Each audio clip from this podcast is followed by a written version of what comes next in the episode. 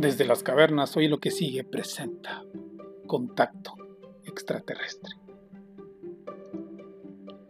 Todo el día había estado manejando. El parabrisas hacía su trabajo. La lluvia caía a torrentes. Podía ver los rayos. Estos alumbraban de manera espectacular las montañas. Todo irradiaba misterio en esta parte del mundo. Después de un rato de manejar, miré un letrero a la orilla de la carretera, así que disminuí la velocidad. Prendí mi direccional y me desvié a la derecha. Tomé la terracería. Me dirigí a una pequeña casa al final de esta.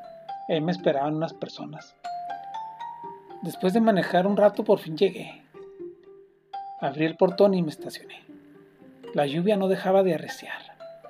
En eso sale mi cuñado Richie Llevaba puesto un impermeable amarillo. Me miró y sonrió. Entramos. Me limpié las botas sucias por el lodo en esa alfombra al inicio del pasillo. En la sala estaban Martín Medina, Oscar Guillén y José Luis, integrantes de OGIO, Organización Juarense de Investigación OMNI, los cuales ya tenían muchos años dedicados a esta labor investigativa. Tenían ya encendida la chimenea Saludé y les acepté una cerveza bien fría. Tomé asiento en la mesa, estuvimos platicando y sonriendo por momentos. En la pared tenían pegado un mapa con la ruta que debíamos de seguir. Me decían que eran cinco horas de viaje para llegar al punto señalado. Ya tenía rato que no participaba de estas reuniones, pero la sola idea de perderme esta misión me era imposible. Mi cuñado era ferviente seguidor de este tipo de fenómenos y estaba acostumbrado a la adrenalina de estas incursiones. Después de un rato estábamos listos y nos metimos en una ven grande e iniciamos la marcha. Luego de estar manejando un rato, alguien puso la radio y estaba sonando Riders Thunderstorm de los Doors. Nada más perfecto para el momento. Después de unas horas llegamos al final de la carretera. Lo demás debimos hacerlo a pie. Así que estacionamos la ven y descendimos. En eso, Martín dice, ok jóvenes, todo está servido. Hagámoslo bien. José Luis, sí, ya entendimos. Rishi, vámonos por este lado, creo que es la mejor ruta. El lugar era de aspecto difícil, con muchos arbustos y rocas pero íbamos bien preparados, con ropa adecuada para estas travesías. Todos encendimos nuestras lámparas. De repente los miramos. Eran tres objetos. Pasaron no muy lejos de nosotros, como a tres o cuatro kilómetros del piso. Iban en fila. Nos quedamos atónitos.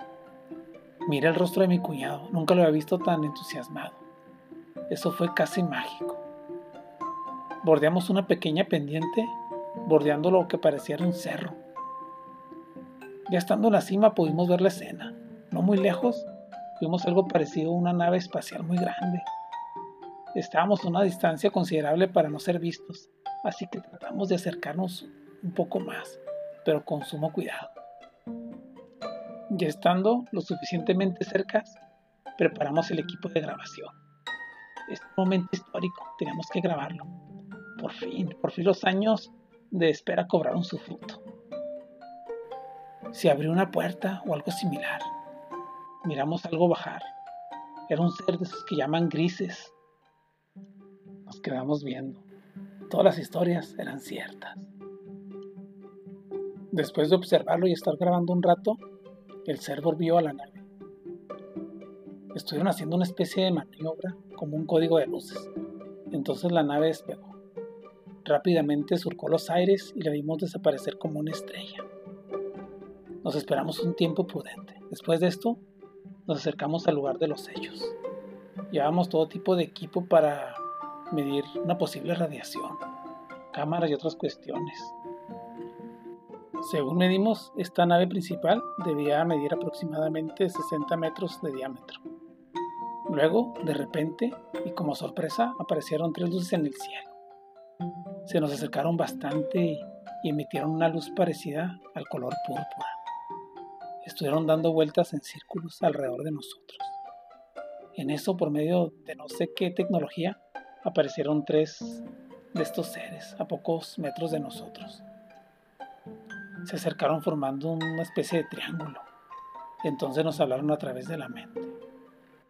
Nosotros venimos de muy lejos. Somos sus hermanos intergalácticos. Algún día ustedes emigrarán a las estrellas. Cuando eso suceda, todo dependerá de su nivel de conciencia para construir o destruir. Nosotros ya cumplimos nuestra misión. Entonces subieron a sus naves por algo parecido a la teletransportación. Todo esto ocurrió en una parte de Texas, cercana al Paso. De ahí en adelante nunca nada sería igual. Eso nos cambió la vida por completo. Cada cinco años volvemos al lugar de los hechos como una especie de celebración. Recreamos toda la ruta con esperanza de volverlos a ver. Contacto extraterrestre.